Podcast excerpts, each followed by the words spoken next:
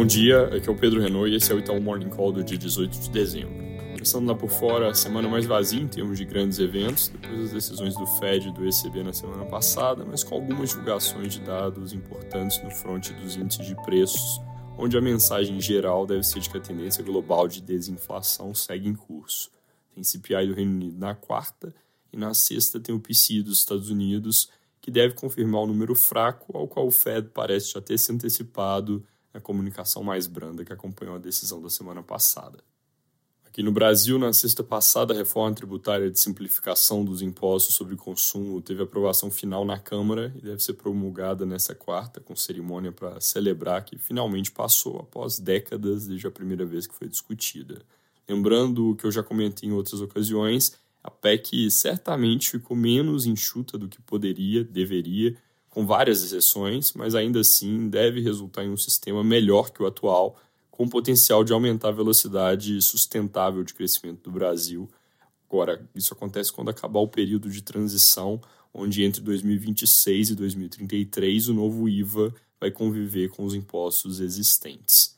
Depois da PEC que dita a arquitetura geral do novo sistema, agora vai ser necessário aprovar uma série de leis complementares para definir os detalhes. Segundo o presidente da Câmara, Arthur Lira, esse vai ser o foco no primeiro semestre do ano que vem. A Câmara também aprovou na sexta MP da subvenção, a qual o governo conta para arrecadar cerca de 35 bilhões no ano que vem e, com isso, tentar se aproximar da meta de déficit zero. Agora, nessa semana, o texto deve ser aprovado no Senado. A gente tem na conta que ela passa e traz cerca de 30 bi, mas mesmo assim projetamos que vai haver um déficit relevante, como é o consenso de mercado. Se ela não passasse, a projeção seria pior, como ficou no risco de acontecer quando se falou de mudar prematuramente a meta do ano que vem. Falando nessa meta, inclusive, o ministro disse aos jornais Haddad que vai seguir perseguindo o déficit zero, reavaliando mês a mês, com possibilidade de lançar novas medidas para melhorar as receitas do governo. Essa semana já vai entrando em clima de fim de ano, ainda tem coisa importante para acontecer no Congresso, com discussão da LDO e depois do orçamento de 2024, mas é basicamente isso agora em termos de destaque.